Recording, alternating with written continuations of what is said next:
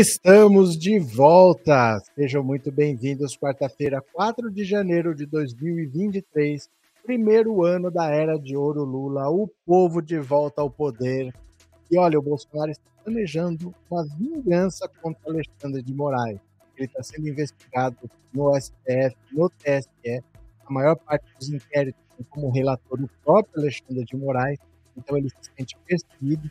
Ele acha que é abuso de autoridade parte do Alexandre de Moraes, e como ele tem ainda deputados bolsonaristas, eles estão articulando fazer uma CPI do abuso de autoridade para investigar o Alexandre de Moraes.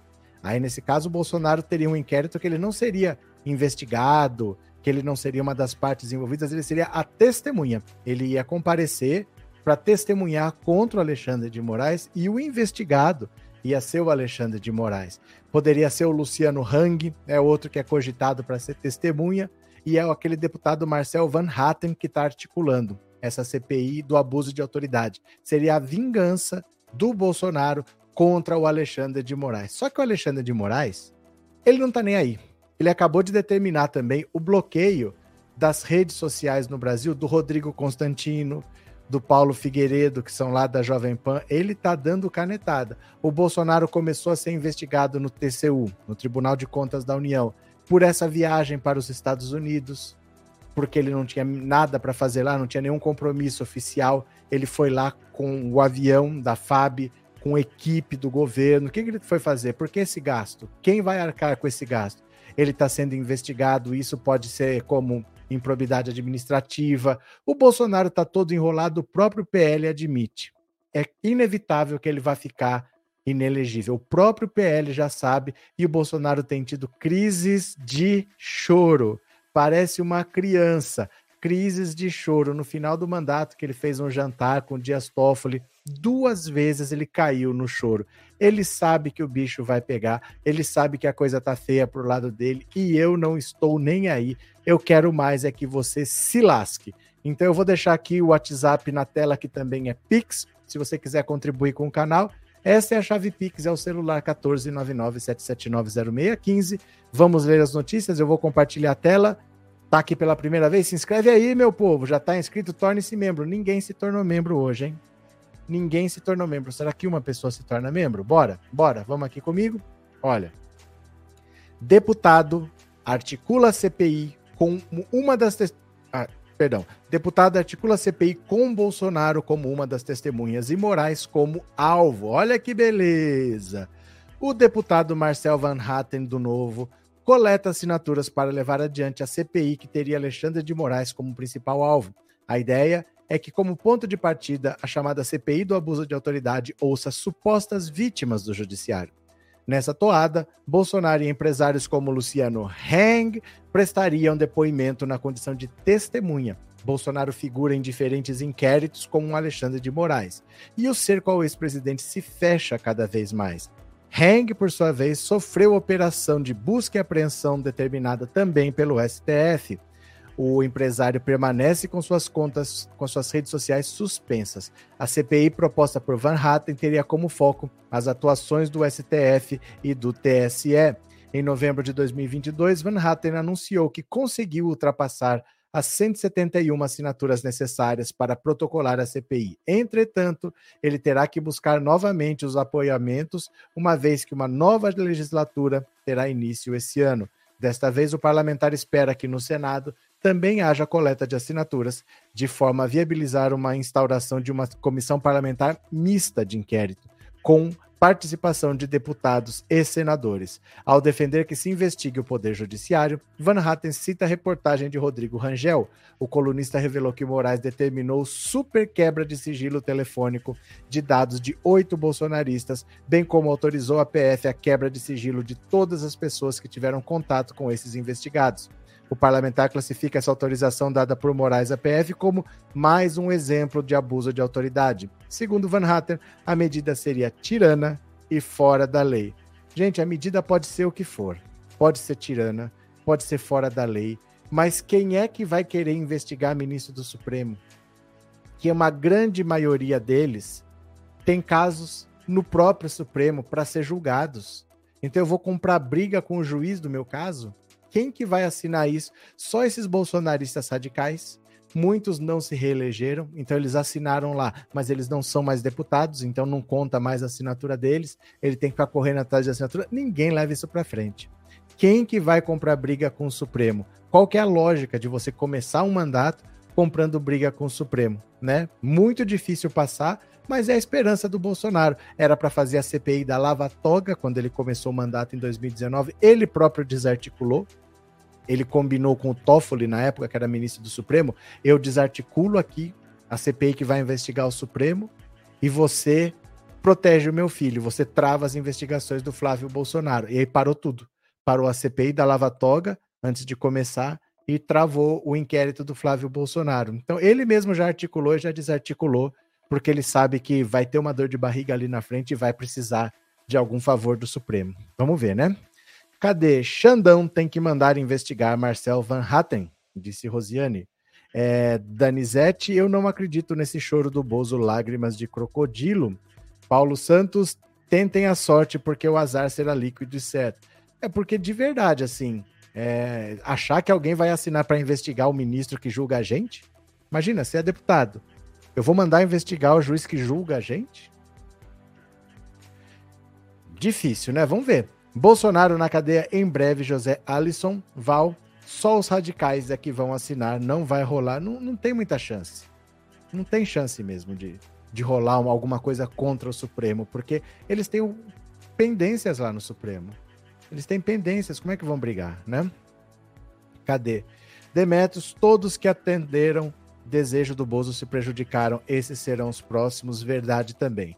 Ó, ninguém se tornou membro hoje, hein? Nenhum membro, nem na primeira live, nem na segunda. Não tem nenhum super chat, nenhum super sticker. Eu leio mensagens do mesmo jeito, mas uma mão lava a outra, né? Eu não fico extorquindo ninguém, eu não leio mensagens só de membro, só de quem paga, mas vocês também colaborem porque uma mão lava a outra, né? Senão o YouTube não divulga a live, viu? Bora. Para mais uma.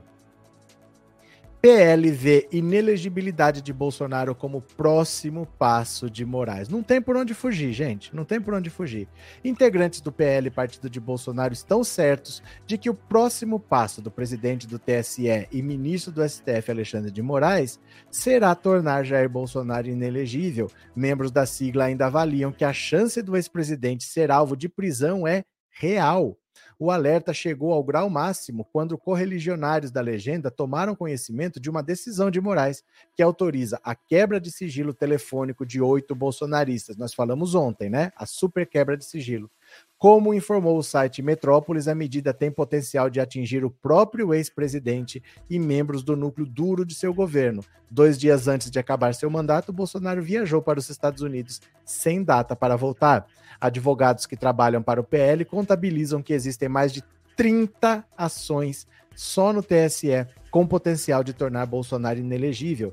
Diante disso, o advogado Marcelo Bessa foi escolhido para ser o responsável pelas ações tidas como as mais perigosas contra o ex-presidente. Entre elas estão processos criminais, ações relacionadas à conduta de Bolsonaro na pandemia e o pedido de prisão preventiva de Bolsonaro feito pelo PSOL. A Advocacia Geral da União representou Bolsonaro em boa parte das ações durante seu mandato mas desde a semana passada, representantes do ex-presidente têm pedido ao órgão que desista de atuar em uma série de processos. Olha a situação. O Bolsonaro, ao invés de pegar um bom advogado, olha, eu vou me virar, eu vou responder, ele estava sendo representado nesses processos pela, pela AGU, pela Advocacia Geral da União. Então era o próprio advogado da União, que era indicado por ele mesmo, que era o advogado dele. Até aí, beleza, porque era ele que indicou. Agora que ele deixa de ser presidente, o AGU foi indicado pelo Lula. Então ele não quer mais um indicado do Lula como advogado dele. Só que no meio de 30 processos, ele agora tem que trocar de advogado. Ao invés de ser a mesma pessoa que já tem uma linha de trabalho, que está trabalhando, agora ele é obrigado a trocar de advogado. Você vê que cabeça de jegue? Por que, ele não foi atrás de um advogado dele? Por que ele não foi atrás de um particular? Porque não quer gastar, né? Essa cabeça do Bolsonaro de fazer conta de, de troco, né? AD Hoje Sou Livre, obrigado por ser membro, obrigado pelo super chat, viu? Ana Paula Simeão, obrigado por se tornar membro, obrigado pelo apoio, seja muito bem-vinda, viu? Obrigado pela confiança, valeu. Cadê? Tony Oliveira, boa noite, o Bozo tá afundando sozinho. Arlete, Quem puder, mande superchat, super sticker para ajudar o canal. Valeu, Arlete. Obrigado. Gabriela, obrigado pelas lives. Eu que agradeço, Gabriela. Obrigado de coração pelo apoio, mesmo, viu? Trindade, bora, gente, bora impulsionar o canal. Bora, Trindade, abraço. Vamos ler mais uma rapidinho? Bora para mais uma. STF, olha, Moraes suspende redes sociais de três bolso jornalistas bolsonaristas e eu acho é muito pouco. Olha, o ministro do STF, Alexandre de Moraes, determinou a suspensão das redes sociais dos jornalistas Guilherme Fiuza, Rodrigo Constantino e Paulo Figueiredo Filho. Jovem Pan, uma sílaba para cada um. Os três são investigados por divulgação de discursos antidemocráticos e de ódio, como apurou o broadcast político Sistema de Notícias em Tempo Real do Grupo Estadão. A medida tem como escopo apurar se há algum financiamento dos três jornalistas e quem seria essa fonte. Vixe! Nos perfis dos três no Twitter aparece a mensagem: retido no Brasil por ordem da Justiça. Figueiredo Filho e Constantino são comentaristas do programa dos canais Jovem Pan News, Fiuza deixou a emissora no final de 2022. Os três jornalistas são alinhados ideologicamente a Bolsonaro. Olha, os três estão sem rede social agora, no Brasil. As redes não foram excluídas, mas no Brasil você não pode acessar.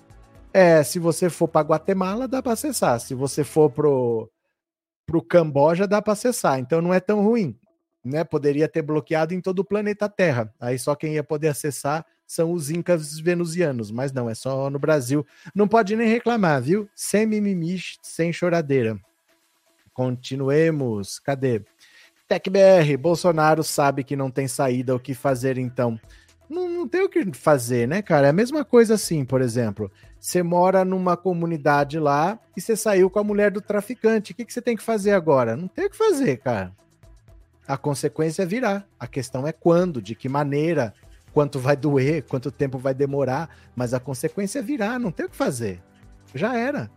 Tem que pensar antes, depois que fez, arca com a consequência e nem reclama, não tem muito o que fazer, né? Agora vai ter que aguentar. Cadê? É... Alírio, boa noite, bem-vindo. Antônio, meu ex-colega de trabalho, falou que o poder emana do povo, mas ele esqueceu que nós somos a maioria do povo. Mas, Antônio, tem que continuar a frase. Tem que continuar a frase. Não é assim todo poder emana do povo e acabou. É todo poder emana do povo que o exerce direta ou através de representantes eleitos. Então você pode exercer esse poder diretamente ou através de representantes eleitos nos termos da Constituição.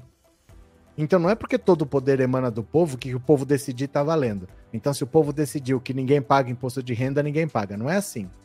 Você ou vai exercer esse poder de, é, diretamente, um plebiscito, por exemplo, é voto popular, né? Ou através de representantes. Eu não vou votar naquela lei, mas um deputado que foi eleito por mim vai votar.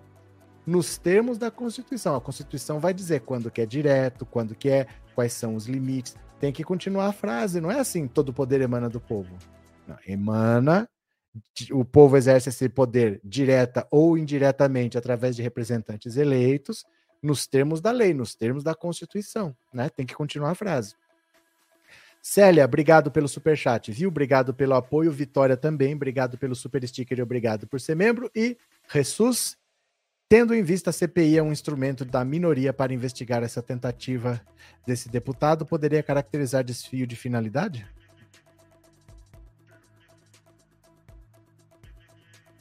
É difícil responder esse tipo de questão porque ela é muito técnica, né? Você tem que procurar uma pessoa que seja especialista nisso. Eu entendo o que você está querendo dizer. Eu entendo. Mas quando fala que é um instrumento da minoria, não quer dizer que só quem é minoritário na Câmara é que pode usar. Você tem a necessidade de poucos votos para você instaurar uma CPI. Você só precisa de um terço. Por isso que diz que é um instrumento para as minorias. Porque se eu exigisse, por exemplo, uma PEC 60%. Necessariamente você tem que ter maioria para aprovar. Ou maioria simples, que é metade mais um, né? Mas não, basta 30%, basta um terço. Basta um terço de assinaturas. Então, uma minoria é capaz de instalar uma CPI. Mas não quer dizer que só quem é minoria é que pode instalar a CPI. Eles dizem que é um instrumento da minoria porque é necessário menos votos do que o normal. O normal é ou metade ou 60%. No caso do impeachment, é dois terços, 66%. Você entendeu? Então é mais ou menos isso. Renova cá, Bolsonaro cometeu vários crimes, estava achando que nunca sairia do poder. Ele estava porque seria o normal. Todo mundo que tentou a reeleição conseguiu. E ele aparelhando tudo, ele ia se perpetuar mesmo. Nós passamos por esse risco. Mas escapamos por muito pouco desse risco, por muito, muito pouco. Continuemos!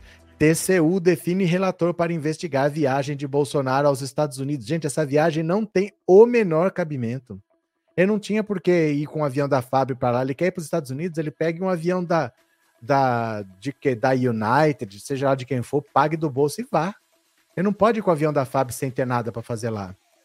O ministro do Tribunal de Contas da União, Walton Alencar, foi sorteado como relator do pedido de investigação da viagem do ex-presidente Jair Bolsonaro aos Estados Unidos na semana passada. A solicitação para investigar a viagem foi feita ao TCU pelo deputado federal Elias Vaz. Agora, caberá a Alencar, que tem uma relação amistosa com Bolsonaro, decidir se prossegue com a investigação ou arquiva o caso na representação ao TCU, Elias Vaz questionou o fato de Bolsonaro ter viajado aos Estados Unidos em um avião da Força Aérea para uma agenda pessoal. Como mostrou a coluna, Bolsonaro está hospedado na casa do ex-lutador de UFC, José Aldo, em Orlando, no estado da Flórida, onde deve passar um período sabático. Fugir, fugir da responsabilidade é passar período sabático, né? Obviamente, gente, não tem lógica essa viagem dele aqui. E o TCU é um órgão bastante técnico. Então, assim, por mais que ele tenha um, que ele possa ser bolsonarista, mas o TCU é um órgão muito sério e muito técnico. Pode passar um pano? Vamos esperar para ver. A tendência do TCU é ser muito rigoroso quanto a isso, né? O, o Randolph Rodrigues ia entrar no STF pedindo para impedir a viagem do Bolsonaro, para não permitir que ele saísse com o avião da FAB no final do mandato. O Lula falou: deixa aí. Quanto mais longe essa desgraça tiver, melhor e foi a melhor decisão. A posse foi em outro clima. Além dele não estar tá lá, deu brecha para o Mourão fazer aquele pronunciamento e dar uma paulada na cabeça do Bolsonaro, murchou de vez os Minions, não teve nenhum incidente. O fato dele não estar tá lá para passar a faixa fez o Lula subir a rampa com, com o povo brasileiro, até a resistência subiu, até a cachorrinha subiu. Então foi muito melhor que ele não tivesse lá. Agora a lei vai atrás. Agora o TCU vai atrás, agora vai ter investigação e ele que pague, né? Cadê Maria de Lourdes Nunes? Obrigado pelo superchat, obrigado pelo apoio, viu? Muito obrigado, valeu, de coração. É, sem agenda oficial nenhuma. Não, nos Estados Unidos ele não tinha nada, até porque ele nunca teve agenda fora. Ele, para fazer alguma coisa fora, ele teve que ir ver o Putin. Estava na beira de uma guerra, ou ele foi sambar em cima do túmulo lá do, do caixão da rainha mas ninguém recebe ele, ninguém nunca recebeu. Ele nunca teve agenda fora. Vocês lembram que ele ia ser homenageado no museu lá em Nova York? O museu falou: não, não, não. Nós não vamos ceder o museu para fazer homenagem para Bolsonaro. Ele acabou indo para um restaurante. Acho que era uma revista que ia dar um prêmio lá para ele. Coisa de bolsonarista. Mas ia usar o museu. O museu falou: não, não, não, aqui não. Ele teve que fazer num restaurante, né? Cadê? É, achei tão linda a resistência subindo a rampa Rita de Cássia. Continuemos. As crises de choro de Bolsonaro no jantar com Toffoli e Fábio Faria.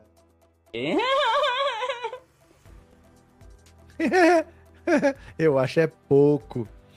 Jair Bolsonaro teve duas crises de choro no jantar de despedida oferecido por Fábio Faria, ex-ministro das Comunicações, há duas semanas. O encontro que teve a participação de Dias Toffoli foi o último evento privado do ex-presidente com autoridades. Bolsonaro estranhamente ouviu mais do que falou durante o jantar. Voltou a dizer que não quer ser preso. Ué, ninguém quer. Por isso que é uma pena. Se as pessoas quisessem ser presos, não ia ser considerado pena, né? Ninguém quer. Voltou a dizer que não quer ser preso e pediu que seus filhos não sejam perseguidos. Ah! Tem que rir. Faria e Toffoli aconselharam Bolsonaro a deixar o país, submergir e desencorajar atos terroristas. O ex-presidente já seguiu dois dos conselhos de Toffoli e Faria. Na live feita no dia 30, após dois meses sem as tradicionais transmissões, Bolsonaro moderou seu discurso e disse que nada justificava os atos terroristas ocorridos em Brasília em dezembro. Ah, mas não adianta, gente. O que tá feito, tá feito. O que tá feito, tá feito. Agora o bicho vai pegar o que tá feito, tá feito, né? É, está normal, João Batista. O que aconteceu, Neuza? Achei que o período sabático fosse só para professor, pesquisador, escritor. É, para alguém que se dedica a aprender alguma coisa, a estudar alguma coisa, a melhorar. Né? Olha, eu vou parar um tempo aqui porque eu quero me especializar em alguma coisa. Não, um vagabundo que perdeu a eleição e que fica chorando todo dia, né? Período sabático. O povo passa pano, viu? O povo passa pano. Cadê? Itália 2019. Por que Itália 2019? Eu não irei. Ele não iria ser homenageado também na Itália, na cidade dos, ante, dos antenatos dele, e depois não quiseram mais fazer a homenagem? Eu não tô lembrado exatamente. Não tô lembrado exatamente. Eu sei que ele chegou a visitar e ele visitou num dia que não era para ele estar tá lá mais. Era para ir para Glasgow. Mas ele não quis participar porque ele não entende de economia. Eu acho que era reunião do G20, que era em Glasgow, ele tinha que ir de lá para o G20, ele não foi. Ele continuou lá, foi passear na Itália em vez de trabalhar, né? Regina, obrigado pelo super sticker, viu? Obrigado por ser membro do canal, muito obrigado, valeu. É, o que esse Toffoli tem que fazer? Tem que ficar dando conselho pro Bozo, tá estranho isso. Ô, ô Jesus, eu vou repetir. Quando começou o governo Bolsonaro em 2019, acabei de falar, ia até a CPI da Lava Toga, presidente do Supremo era o Toffoli, e o Toffoli pediu para o Bolsonaro desarticular a CPI da Lava Toga, que era coisa de bolsonarista. O Bolsonaro falou: tá, então você para a investigação do Flávio Bolsonaro. E as duas coisas aconteceram. O próprio Flávio Bolsonaro foi ligar para os senadores para retirar a assinatura, que eles já tinham o número para instalar a CPI, e depois travou a investigação. Isso não é segredo, isso não é de agora, viu? Não é segredo e não é de agora que os dois são parceiros. Continuemos. Bora, bora, bora. Sabe a última do Sérgio Moro? você já começa a rir quando você vê um negócio desse, né? Olha, o ministro Luiz Roberto Barroso do STF foi alvo de ofensas proferidas por bolsonaristas no aeroporto de Miami. A propósito, o ex-juiz Sérgio Moro, recém-eleito senador pela União Brasil do Paraná, postou o seguinte: o ministro Luiz Roberto Barroso sempre defendeu a Lava Jato e reconheceu os crimes expostos pela operação. Então, tratá-lo de forma ofensiva é desconhecer a sua atuação contra a impunidade, inclusive quanto a de Lula. Olha bem o que ele falou. O ministro Barroso sempre defendeu a Lava Jato. Então, tratá-lo de forma ofensiva é desconhecer sua atuação contra a impunidade. Quer dizer, os ministros que, por acaso, cada um pode ter uma opinião, se ele não defende a Lava Jato, aí tá liberado atacar? É isso que o Sérgio Moro falou? Ó. E os ministros que nem sempre defenderam a Lava Jato ou que denunciaram seus erros podem ser ofendidos? Essa foi a pergunta que muitos deles fizeram. Moro não aprendeu nada e não esqueceu nada. Seu partido está de mudança para a base de Lula. Ele não entende nada. Ele não entende nada. O partido dele está apoiando Lula e ele ainda está metendo pau no Lula e ele está falando que não pode atacar o Barroso porque o Barroso defendeu a Lava Jato. Mas aí ele fala assim: é só o Barroso que não pode ser atacado, então? Porque ele é teu amigo, os outros podem atacar? É isso que você está falando? Quer dizer, um cara que era do Poder Judiciário falando sobre é, só protege alguns do STF, o outro pode atacar, né? Cadê? Domingo, você sabe me dizer se o delegado Saraiva vai trabalhar com a Marina Silva no meio ambiente? Nunca mais ouvi falar do delegado Saraiva, Domingos, de verdade. Nunca mais ouvi falar rigorosamente nada. Então não sei. Então realmente não sei. Nunca mais ouvi falar nada, viu? É, Jesus Henrique, pensar que o Toffoli foi indicado pelo Lula, a maior mágoa do Lula é o Toffoli, porque ele indicou o Toffoli foi o Toffoli que impediu o Lula de visitar o irmão quando o irmão faleceu. O Lula estava preso em Curitiba, todo preso do país tem esse direito. É só solicitar, olha, vou, vou lá no enterro, você vai e volta. o Toffoli proibiu o Lula de ver o enterro do próprio irmão, que é direito constitucional, e o Lula não aceita. O Toffoli foi pedir perdão no dia da diplomação, no dia 12 de dezembro. Foi lá porque ele ficou evitando o Lula o quanto ele pôde, mas na diplomação não teve jeito. Ele disse que se arrepende, que ele cometeu um erro, pediu perdão. O Lula falou: depois a gente conversa. Mas não deu uma estrela para ele. O Toffoli é a maior mágoa do Lula. Eu acho que de longe é a maior mágoa do Lula. Cris furaram o quadro dos orixás. Paulo não sabia dessa falta dessa falta de perdão. Foi, foi o que a gente falou ontem aqui. Ele está furado de caneta. Acredite ou não.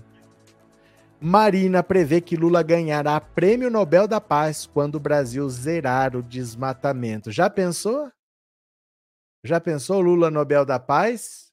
Hein? Já pensou Lula Nobel da Paz? Ó, Recém-empossada ministra do Meio Ambiente, Marina Silva destacou o combate ao desmatamento na gestão e profetizou que o presidente Lula ganhará o Prêmio Nobel da Paz quando o Brasil zerar a taxa de desmatamento. O discurso ocorreu em, em uma das posses ministeriais mais disputadas, que ocorreu nesta quarta-feira no Palácio do Planalto. Na cerimônia, Marina anunciou a criação da Secretaria Extraordinária de Combate ao Desmatamento e Ordenamento Territorial Fundiário a secretaria vai ser a secretaria vai ser extraordinária porque quando alcançarmos a meta estipulada ainda no governo Dilma e que o presidente Lula assumir com muita coragem e determinação, quando chegarmos ao desmatamento zero, não precisa mais ter a secretaria. Então, esse secretário sabe que a taxa de sucesso dele será medida no dia que o presidente Lula extinguir a secretaria.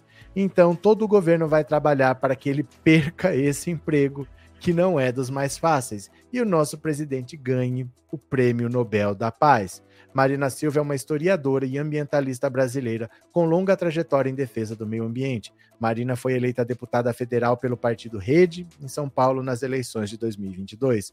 A ministra concorreu à presidência da República por três vezes em 10, 14 e 18. Marina já afirmou em diversas diferentes ocasiões que prezará pela política ambiental em sua gestão, com diálogo entre as diferentes pastas. A política ambiental brasileira será uma política transversal. Em 2003, era do Ministério do Meio Ambiente, agora é do conjunto do governo, disse Marina no Centro Cultural Banco do Brasil. Se não dermos conta de reduzir desmatamentos, a taxa de perda da biodiversidade, a gente não vai ter conseguido nada, disse em coletiva de imprensa no GT, Grupo de Transição do Meio Ambiente.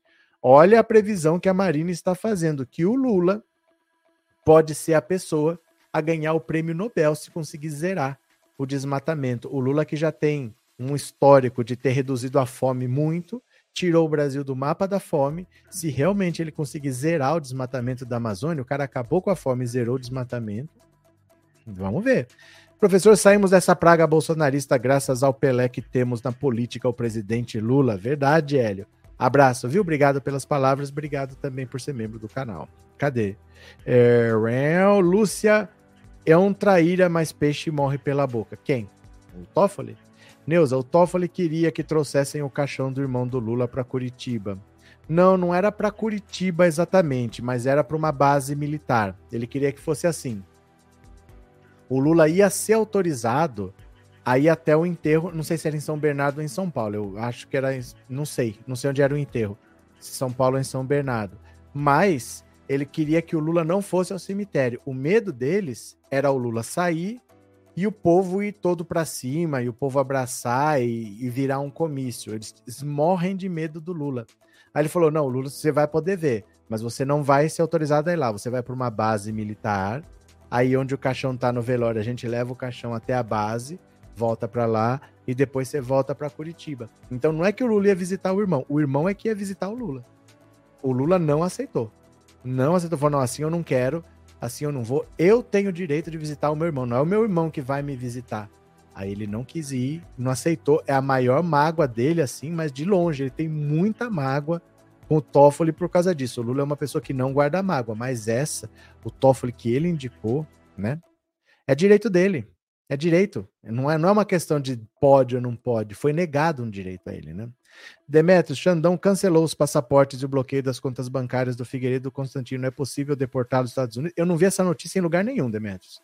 Eu procurei essa história de cancelar passaporte, eu não vi. Eu só vi suspender as redes sociais. Onde você viu isso? Eu não vi essa notícia em lugar nenhum. Eu procurei.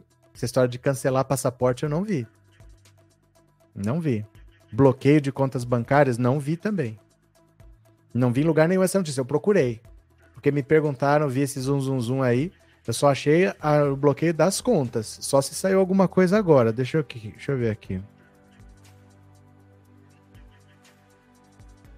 Não vi essa notícia em lugar nenhum. Vou ver aqui, ó.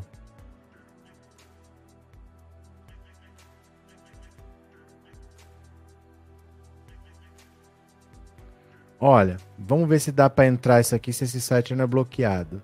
Revista Oeste. Vamos ver aqui. É de duas horas atrás. Vamos ver, ó. Moraes cancela passaportes e bloqueia contas de Paulo Figueiredo e Constantino. Há menos de uma semana, ambos foram censurados pelo Twitter. Vamos ver o que diz aqui. O ministro Alexandre de Moraes do Supremo cancelou os passaportes e bloqueou as contas bancárias dos jornalistas Paulo Figueiredo e Rodrigo Constantino. O juiz da STF determinou ainda a suspensão da página de Constantino no Patreon site norte-americano de financiamento coletivo que oferece ferramentas para que os criadores de conteúdo gerenciem assinaturas. A informação é de Ana Paula Henkel, colunista da revista Oeste. Há menos de uma semana, Rodrigo Constantino e Paulo Figueiredo foram censurados pelo Twitter em virtude de uma determinação judicial. O Brasil vive uma ditadura, disse o Constantino, tá, tá, tá. Groselhas. Gente, o Rodrigo Constantino trabalha para essa Oeste. Essa notícia só está aqui. Porque nas outras, ó, Moraes manda derrubar redes sociais, cerco se fecha contra eles na fórum, manda derrubar perfis, perfis. Rodrigo Constantino não dá para enganar o mercado por muito tempo, não tem, não só a Oeste fala. E essa Oeste é bolsonarista. Todo bolsonarista sai da Jovem Pan vai para a Oeste. Eu não sei não, não vi essa confirmação em nenhum lugar. Vamos esperar para ver. Vamos esperar para ver, né? Eu não vi essa informação em nenhum outro lugar não achei. Procurei tanto pelos nomes deles, Rodrigo Constantino, Paulo Figueiredo, quanto por Alexandre de Moraes. Não achei essa notícia, não, viu? Ó, a revista Oeste é o site mais bolsonarista que existe. Informação de Ana Paula Henkel. Eu não vi essa informação em nenhum lugar. Acho difícil que uma decisão do Supremo contra o Patreon, que é um site americano de pagamentos, tenha algum efeito. Acho difícil bloquear contas de quem não mora no Brasil, porque eles podem nem ter contas no Brasil. Não, não sei se isso se é real. Vamos esperar a confirmação. Se confirmar, a gente vê. Valeu, Demetrios. Rosa, Vavá foi sepultado em São Bernardo, no cemitério da Pauliceia. Tive problemas com meu cartão. Logo que souber, voltarei a ser membro. Obrigado, Rosa. Obrigado pela informação, viu? Muito obrigado. Valeu. De coração. Cadê? DCM. O que tem o DCM, Edgar? O que, que tem o DCM? Vi no DCM. Mas sabe o que, que é o problema? É que o DCM não é. É que assim, Normalmente essa mídia alternativa que a gente fala, o DCM, o 247, isso, eles só pegam as matérias e compilam. Não são repórteres deles que vão atrás da informação. Eles compilam. Você vê a matéria, segundo o estado de São Paulo, segundo o portal não sei o que, eles só compilam. Entendeu? Então provavelmente eles pegaram daí, mas não é porque estava lá. Eles pegaram de algum lugar. Não é um repórter deles que trouxe. E nessa oeste fala, é segundo a Ana Paula Henkel. Eu acho bem difícil, bem difícil que o Moraes tenha determinado que o site Patreon bloqueie pagamentos. Acho difícil. Todo caso. Vamos esperar para ver, tá? Ana Paula Henkel é ex-jogadora de vôlei, comentarista da Jovem Pan. Exatamente ela, né? Vamos para mais uma? Vamos para mais uma. Eu acho difícil. Vamos, vamos esperar. Cadê? O perfil que Lewandowski indicará Lula para o STF. Tcharam! Os próximos ministros do STF. Prim próximo integrante do STF a se aposentar, o ministro Ricardo Lewandowski tem sido bastante procurado por juristas em busca de apoio para serem indicados pelo presidente Lula para a corte. Aos candidatos que o procuram, Lewandowski repete que não pretende sugerir um nome específico para Lula, mas sim um perfil que considera ideal para ser indicado pelo presidente. Lewandowski tem dito a juristas que não se sente com autoridade para indicar um nome de ministro para um político que se elegeu presidente da República com mais de 60 milhões de votos. Embora prometa não indicar um nome, Lewandowski não esconde nos bastidores sua preferência pelo advogado baiano Manuel Carlos de Almeida Neto, que foi secretário-geral do STF. Lewandowski deve se aposentar do Supremo até maio de 2023, quando completará 75 anos. Trata-se da idade máxima permitida para servidores trabalharem no serviço público. Olha, o Lewandowski vai se aposentar já. Já. Ele vai pedir aposentadoria logo, talvez esse mês, talvez o mês que vem, porque ele já queria ter se aposentado. Pela vontade dele, eu acho que o ano passado ele já se aposentaria. Ele não se aposentou porque se ele se aposenta no governo Bolsonaro, primeiro é, o, é menos o voto dele. E segundo, que é o Bolsonaro que indicaria o, o sucessor dele. Então ele deixaria para o Lula para indicar um ministro só e o Bolsonaro teria três. Então ele segurou a aposentadoria para ver se o Lula vencia. Agora ele deve adiantar a aposentadoria. Ele deve aposentar logo, talvez esse mês ele peça. O judiciário está em recesso, né? Mas voltando, ele talvez logo peça aposentadoria para o mês que vem. Ele já queria ter parado. Se dependesse dele, ele teria parado o ano passado, mas ele sabia que não podia. Ele tinha que continuar lá, que senão ia entregar o STF para o Bolsonaro. Era um voto muito importante, né? É um voto importante, porque é um voto mais centrado, mais pé no chão a menos, e mais um voto bolsonarista. O Bolsonaro com três, então ele não se aposentou, mas ele deve estar se aposentando, né? Cadê? É, Neuza Zanin é, está muito bem cotado para o STF. Está. Vamos ver o que acontece. Vamos ver quando que ele se aposenta, né? A segunda vaga deve ser de uma mulher, que é quando sai a Rosa Weber, em outubro. A revista Oeste é uma Jovem Pan de baixo orçamento. É, é a Jovem Pan é, que não tem o Real Madrid, o Real Madrid B, o Barcelona, o Barcelona B, é a Jovem Pan B, né? Cadê? É, Valesca Teixeira também seria uma ótima ministra. Vai ter uma mulher, mas não para a vaga do Lewandowski, para a vaga da Rosa Weber. Ele vai indicar um homem e uma mulher. Vamos ver, vamos ver. Tem que colocar o Zanin, disse a Lilian. Verdade, Zanin será um deles. Nós não sabemos, vamos esperar Ainda não é para já, mas eu acho que é para logo, viu? Eu acho que é para logo. Cadê? É... Ciro Nogueira disse que vai ser oposição a Lula. O histórico de um sujeito que sempre foi situação de todos os governos, inclusive do PT, não dou um ano para ele vir, vir, vir abanando o rabinho pro Léo a menos, viu? Menos de um ano. Isso aí é só para fazer graça pro Bolsonaro, é menos de um ano. Nos bastidores, o PP já conversou com o PT, eles vão se entender. É que assim, é melhor para eles falar que não vão apoiar e ficar negociando apoio a cada votação. Entendeu? O que, que a gente vai receber agora? Nós queremos alguma coisa. É melhor do que falar, ó, estamos apoiando. Porque aí não precisa fazer mais nada, né? Você já se comprometeu, então fica mais barato, entre aspas. Eles querem vender caro. Então provavelmente eles vão falar que vão fazer oposição, mas vão apoiar. Eles vão só negociar caso a caso, né? Continuemos. PT não chamou para a posse lideranças evangélicas que não apoiaram Lula. Olha só. O PT optou por não convidar as principais lideranças evangélicas do país para a posse de Lula. O partido enviou convites apenas para pastores de templos menores, de linha ideológica mais progressista e que declararam apoio ao presidente na eleição.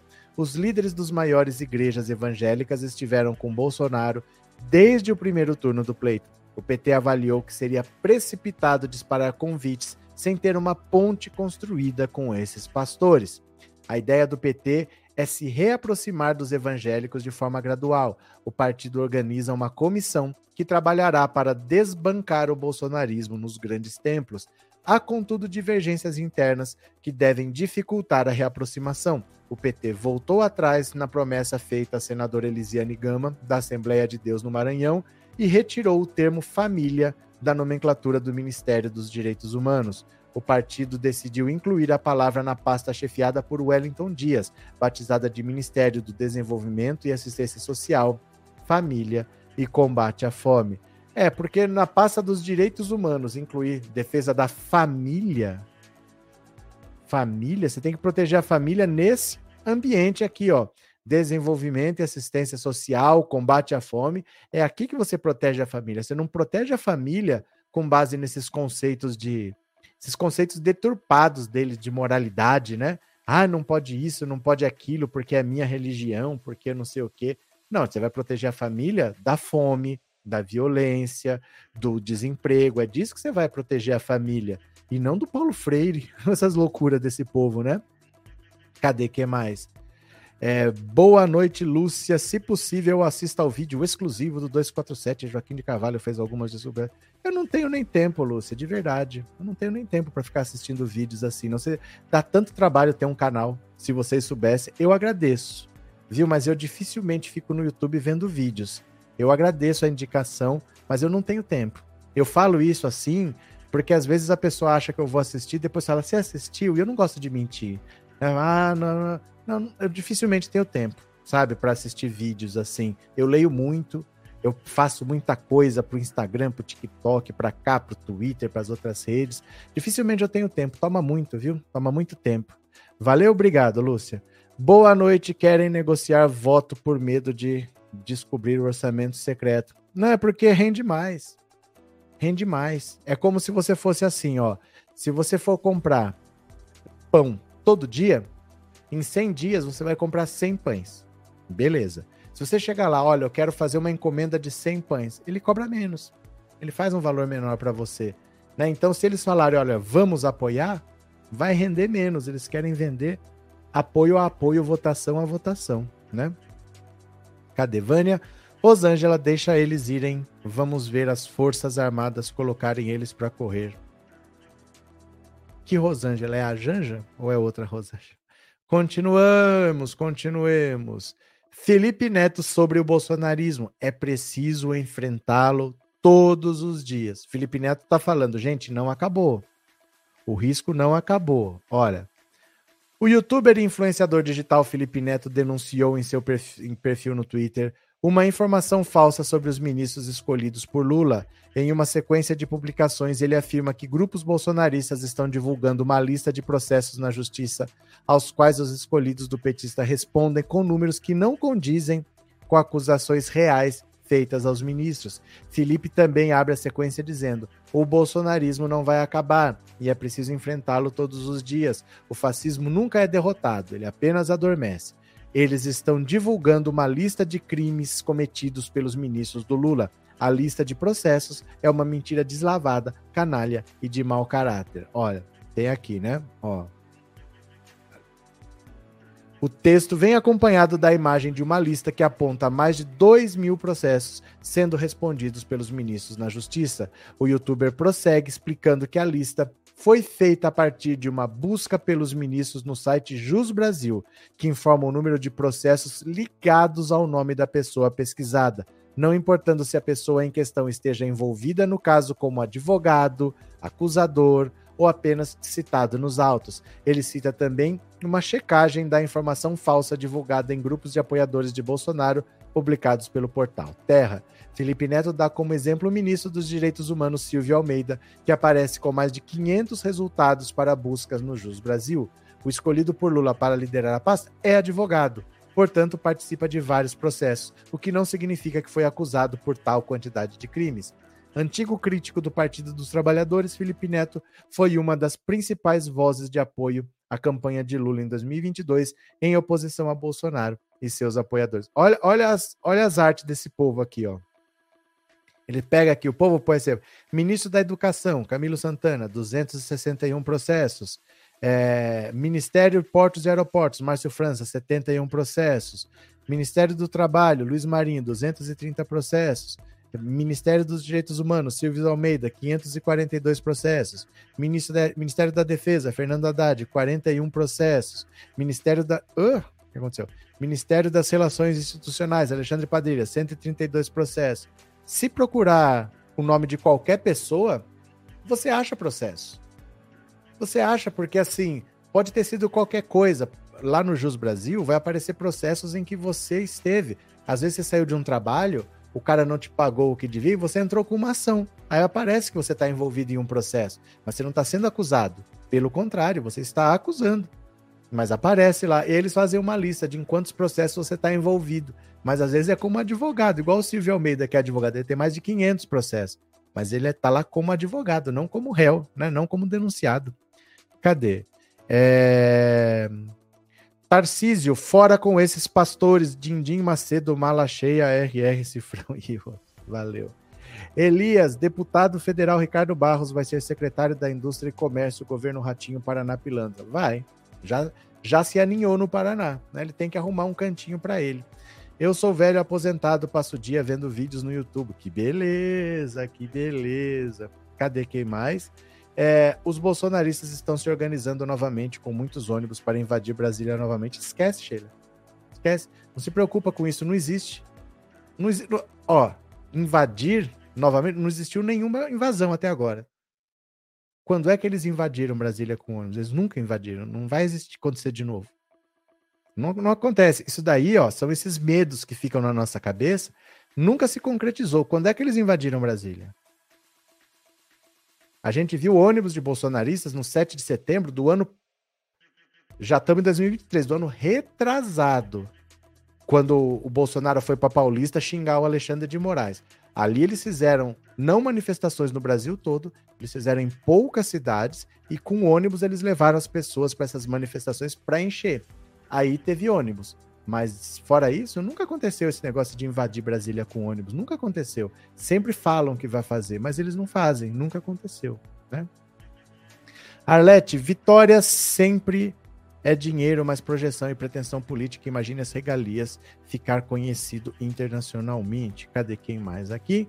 Adriana, o gado está preparando uma greve geral para dia 7 e 8 de janeiro. Gente, não existe mais greve geral. Não existe greve geral. Desde que o Temer fez a reforma trabalhista, não existe mais greve geral, porque as pessoas não têm mais carteira assinada. Você acha que o cara que entrega é, iFood vai parar? Ele não tem carteira assinada, ele ganha por, pelo trabalho, por corrida. Você acha que o cara que está no Uber faz? Hoje em dia a pessoa está desempregada ou ela está num subemprego. Os sindicatos foram enfraquecidos, as pessoas não são mais contratadas por carteira assinada. Você tem que virar MEI, para você ser contratado. Não há mais possibilidade de greve geral. Eu falei isso em dezembro. Eles falaram, né? Que o, o Lula não ia tomar posse, não sei das quantas, fazer greve geral. Eu não lembro se. Não, foi 7 de novembro. Depois da eleição. Ia ter o pronunciamento do Bolsonaro, 72 horas, relatório das Forças Armadas, ia ter greve geral. Mas não vai ter greve geral. Não, não é possível mais fazer uma greve geral quando você tinha todo mundo com carteira assinada era uma coisa, hoje não é mais possível parar o Brasil. Não tem mais como fazer greve geral, né? Cadê? Bora chegar aos 2 mil likes, meu povo, vamos chegar a 300 antes, antes da Sara Giromini, valeu.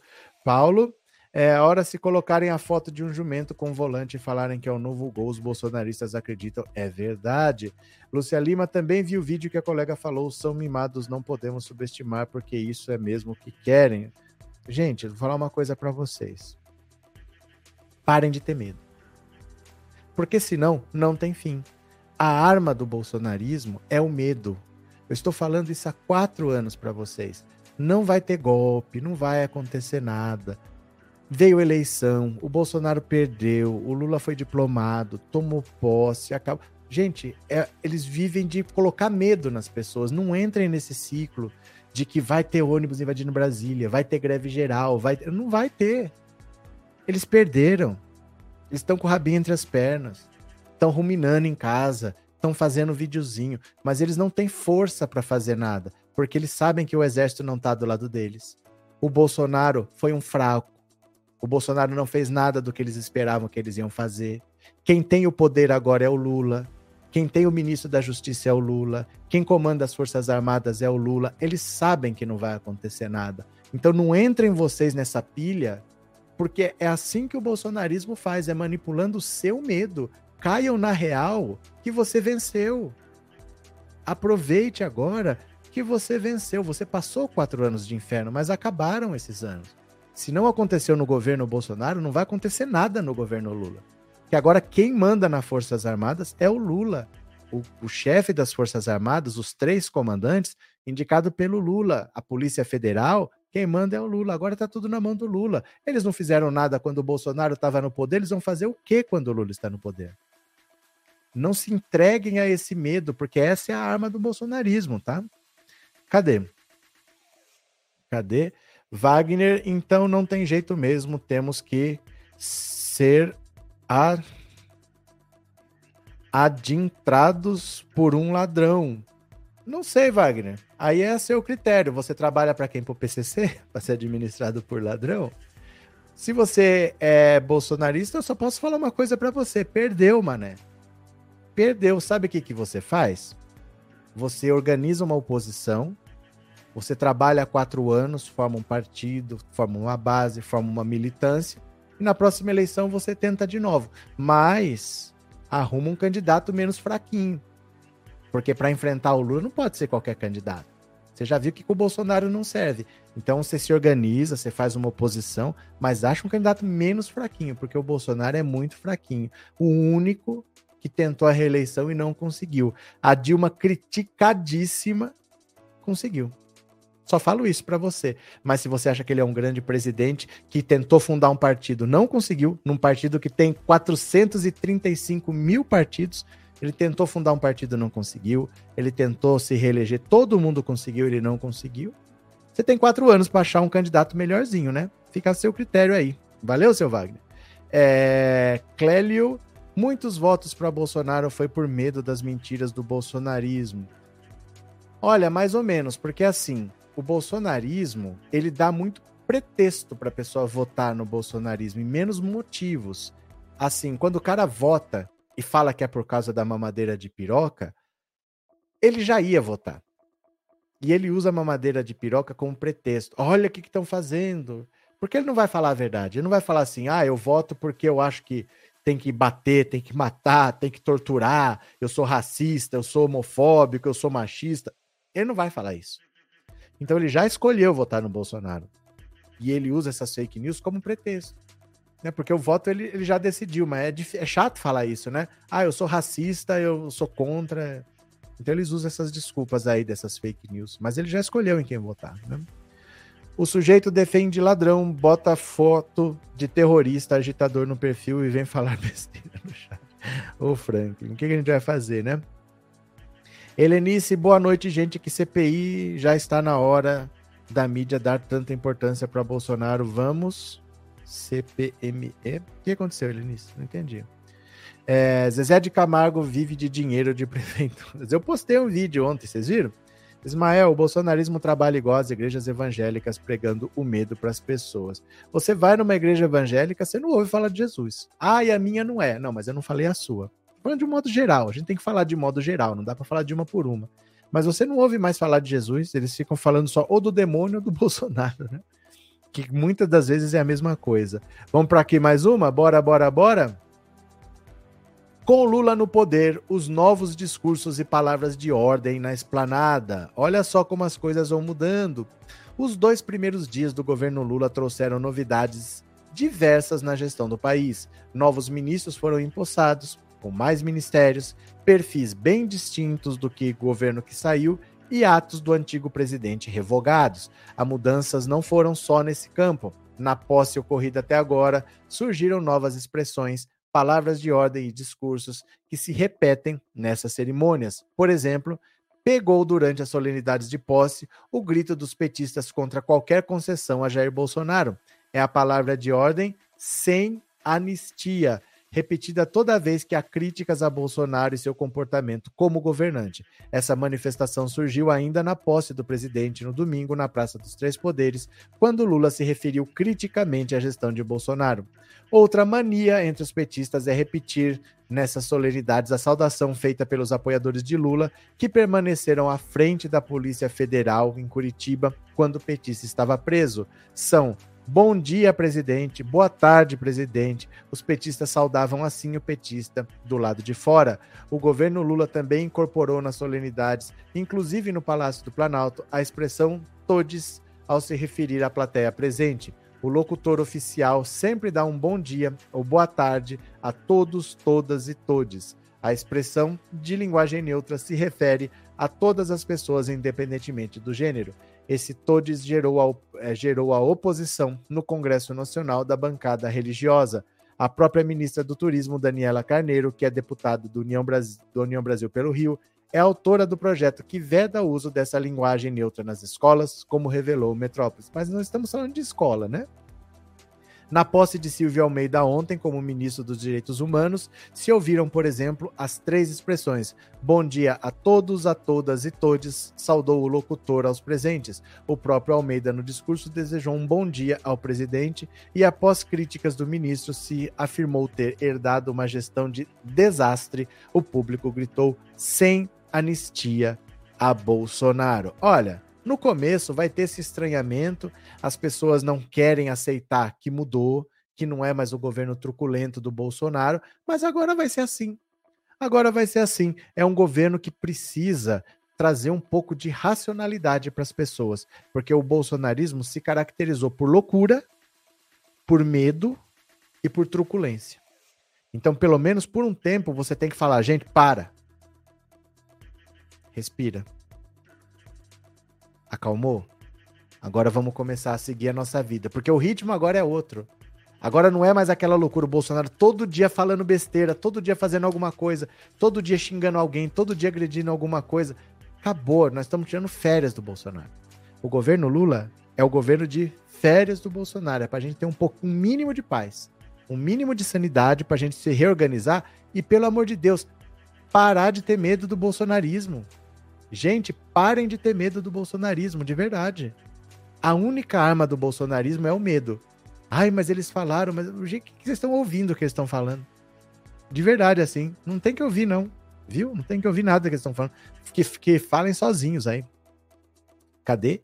É, José Oséias, o gado vai agendar greve nos dias de carnaval e também na sexta-feira da paixão. É, não existe mais greve geral. Não existe mais. Depois que da reforma trabalhista, você não tem mais pessoas seletistas suficientes para fazer uma greve geral, né? Essa expressão é muito bonita, disse a Neuza. Cris, o que vai pegar no carnaval é a música já ir embora. Vamos ver. Vânia, Dalva Alves, eu me referi a Dalva Porsche. Às vezes eu fico boiando. Keila, parar de ter medo é dar palco. Parar de ter medo e dar palco. Entendi, Keila. É que assim, é, às vezes vocês não sabem direito o que é dar palco. Porque às vezes a gente lê uma notícia, vem alguém e fala, não, tem que parar de dar palco. Não é parar de dar palco. São informações, são notícias. A gente não pode fugir das notícias. Né? Mas ter medo, não tem por que ter medo do Bolsonaro. A gente enfrentou o bolsonarismo sem armas. Agora, com o poder, nós vamos ter medo, nós vencemos a eleição. Não há o que o Bolsonaro possa fazer, né? Por isso ele chora. É, Arlete, canso de tentar abrir os olhos da esquerda quando divulgou no grupo as fakes do gado sem noção. Não, e fica falando, ai gente, eu vi isso, será que é verdade? Me perguntaram hoje, o Lula demitiu não sei quantas grávidas, não sei o quê. Isso é verdade? falei, gente, se você tá perguntando, eu fico triste de você achar que o Lula faria isso. De verdade, assim. Você sabe que a gente tá falando é do Lula. Por que, que você votou no Lula se você está cogitando que o Lula faz um negócio desse? Se o Lula fizesse um negócio desse, você podia ter votado no Bolsonaro, então, que dava na mesma. O Lula escolheu grávidas para demitir de propósito, assim, um bando. Umas coisas meio doidas, né? Por que, que a pessoa acredita num negócio desse, né? Por, por, por medo. Cadê? Como é que é? A música dos prateotários. O que tem, bem? Olha, eu vou ver se alguém colaborou aqui com o Pix tá? Se alguém mandou alguma mensagem no Pix, eu vou ler sua mensagem exatamente agora. Bora, bora, bora.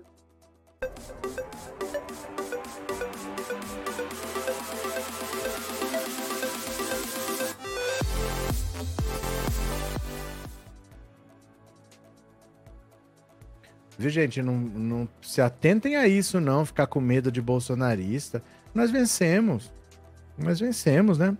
Deixa eu pegar aqui. Tem que ter trilhões de dólares, porque agora eu sou de direita. Deixa eu ver. Ó. É, Gracinda Maria da Silva Cardoso, muito obrigado pela sua colaboração. Valeu mesmo. Deixa eu ver aqui quem mais. É, Paulo Fernando Alves, muito obrigado. Valeu também, parceirão. É, Zaqueu Félix dos Santos, muito obrigado também pela sua participação. Valeu. E foi isso. Obrigado, meu povo. Olha, Amanhã tem mais. Eu vou deixar um vídeo gravado para de manhã, depois a gente faz a live de noite. Obrigado a todo mundo que participou de coração. Um beijo grande. Bora que tem mais. Agora a gente vai para o resumo do dia, tá? A gente vai para o resumo do dia. Podemos ir? A live vai aparecer na sua tela. Não precisa fazer nada. acabou aqui, começa lá. Bora? Bora? Vamos fazer o resumo do dia. Bora, bora, bora. Vem comigo!